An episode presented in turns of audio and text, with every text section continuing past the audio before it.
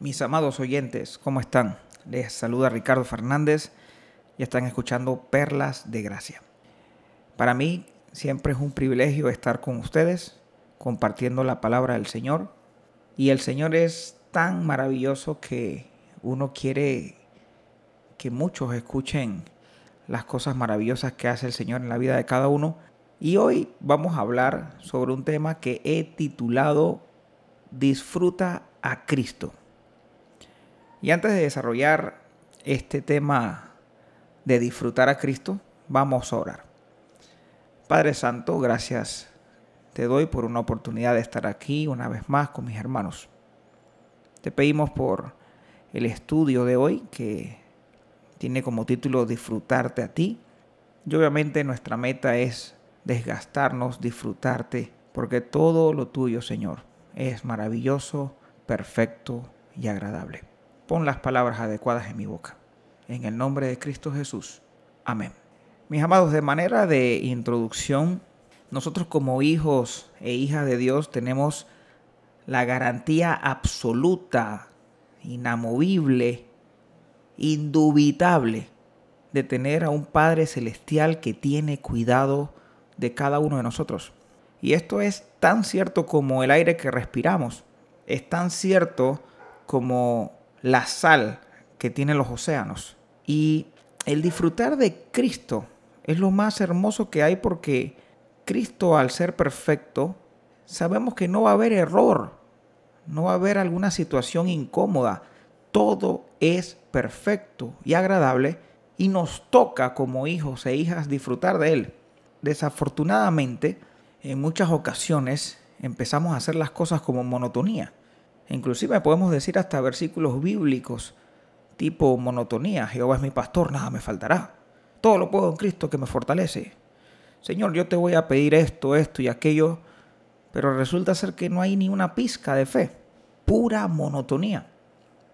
Y hay un versículo bíblico en el libro de Hechos, capítulo 12, versículos 6 al 16, donde vemos que en ocasiones estamos orando al Señor supuestamente con fe, clamando, y cuando el Señor responde, tenemos una actitud totalmente distinta a la que estábamos manifestando hablando. Vámonos al versículo 6 y dice así, y cuando Herodes le iba a sacar, aquella misma noche estaba Pedro durmiendo entre dos soldados, sujeto con dos cadenas, y los guardas delante de la puerta custodiaban la cárcel. Y he aquí que se presentó un ángel del Señor, y una luz resplandeció en la cárcel y tocando a Pedro en el costado le despertó diciendo, levántate pronto. Y las cadenas se le cayeron de las manos. Le dijo el ángel, ciñete y átate las sandalias. Y lo hizo así. Y le dijo, envuélvete en tu manto y sígueme. Y saliendo, le seguía, pero no sabía que era verdad de lo que hacía el ángel, sino que pensaba que veía una visión. Habiendo pasado la primera y la segunda guardia, llegaron a la puerta de hierro que daba a la ciudad, la cual se les abrió por sí misma, y salidos pasaron una calle y luego el ángel se apartó de él. Entonces Pedro, volviendo en sí, dijo, Ahora entiendo verdaderamente que el Señor ha enviado a su ángel y me ha librado de la mano de Herodes y de todo lo que el pueblo de los judíos esperaba. Ahora hermano, miren esta parte interesante. Y si tienes tu Biblia, subrayalo. Y dice así, y habiendo considerado esto, llegó a casa de María, la madre de Juan, el que tenía por sobrenombre Marcos, donde muchos estaban reunidos orando. Cuando llamó Pedro a la puerta del patio, salió a escuchar una muchacha llamada Rode, la cual, cuando reconoció la voz de Pedro, de gozo no abrió la puerta, sino que corriendo adentro dio la nueva de que Pedro estaba en la puerta. Y ellos le dijeron, estás loca. Pero ella aseguraba que así era. Entonces ellos decían, es un ángel. Mas Pedro persistía en llamar y cuando abrieron le vieron, se quedaron atónitos. ¿Qué pasa en esta lectura que acabamos de tener? Había un grupo orando por el apóstol Pedro. Señor, libera a Pedro, libéralo, libéralo, libéralo. Y cuando el Señor contestó la oración y sacó a Pedro y llegó a la puerta, clamando, ábrame la puerta. Y la niña dice, Pedro está afuera, ¿qué dice la gente? ¿Estás loca? Hermano, ¿cuántas veces no nos pasa esta monotonía? A veces uno quiere leer y leer y leer y cantar, pero ¿lo hacemos disfrutando o por monotonía? Y de eso se trata este mensaje, de disfrutar a Cristo. Solamente tenemos dos puntos que desarrollar y el texto base aquí lo encontramos en el Salmo 121. Y el primer punto lo he titulado Mira a Cristo y no otra cosa. Mira a Cristo y no otra cosa. Vamos a leer el versículo 1 y 2 del Salmo 121. Y dice así la palabra del Señor. Alzaré mis ojos a los montes. ¿De dónde vendrá mi socorro? Y nos podemos detener aquí en este primer versículo, hermanos, y cuando estamos en ciertas situaciones o viviendo estas monotonías y no disfrutando, pasa cierta cosa y tú empiezas a mirar a tu alrededor y no encuentras salidas, no encuentras respuesta, es porque estás viendo a los montes, no estás viendo a un lugar de puerto seguro que es Cristo. Por eso salmista en el siguiente versículo dice, mi socorro viene de Jehová, que hizo los cielos y la tierra. No vino de la, la mirada a los montes, sino de Jehová. Y allí es donde tenemos que tener nuestra mirada. En Cristo, no en otra cosa. El mundo que te dice, haz esto, esto, esto y aquello. Y resulta ser que te vas a ir empeorando, te vas a ir ensuciando. Pero si nuestra mirada está puesta en Cristo, el socorro va a venir en el tiempo oportuno. Hay más mitos más adelante en el Salmo 123, versículo 1 y 2 dice así, a ti alcé mis ojos, a ti que habitas en los cielos. He aquí, como los ojos de los siervos miran a la mano de sus señores, y como los ojos de la sierva a la mano de su señora, Así nuestros ojos miran a Jehová nuestro Dios, hasta que tenga misericordia de nosotros.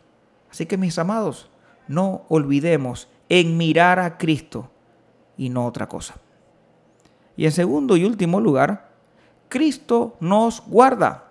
Así es, mis amados, Cristo nos guarda. Vamos a ver los versículos del 3 al 8. Y dice así la palabra del Señor, no dará tu pie al resbaladero ese resbaladero es tambalear.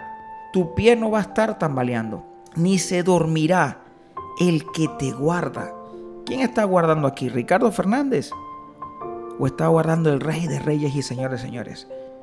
Claro que el Rey de Reyes y Señores Señores, nuestro Padre Celestial, por medio de su Hijo Jesucristo. He aquí no se adormecerá ni dormirá el que guarda a Israel. ¿Y qué palabras claves vemos aquí, hermanos? Cristo no está dormido. El mismo apóstol Pablo le decía a su discípulo Timoteo, aviva el fuego del don de Dios que está en ti. Así que nuestro Padre no se duerme, nosotros nos dormimos. Cristo nos guarda. Versículo 5. Jehová es tu guardador, Jehová es tu sombra a tu mano derecha. El sol no te fatigará de día, ni la luna de noche. Jehová te guardará de todo mal él guardará tu alma, Jehová guardará tu salida y tu entrada, desde ahora y para siempre. Cristo me guarda, Cristo nos guarda desde ahora y para siempre. El hombre puede cumplir promesas, pero muchas veces podemos fallar e incumplir las promesas. Pero Cristo nos guarda hoy y siempre. No hay mudanza en Él. El Salmo 46, versículo del 1 al 3 dice, Dios es nuestro amparo y fortaleza, nuestro pronto auxilio en las tribulaciones. Por tanto, no temeremos aunque la tierra sea removida y se traspasen los montes al corazón del mar, aunque bramen y se turben sus aguas y tiemblen los montes a causa de su braveza. Selah. Y hermanos, Selah significa medita, calla, concéntrate. Haz una pausa en lo que acabas de leer. Nuestro Cristo es nuestro amparo y fortaleza y siempre es nuestro pronto auxilio. Vamos a orar. Amantísimo Padre Celestial, te doy gracias por este día, esta oportunidad de servirte, de amarte.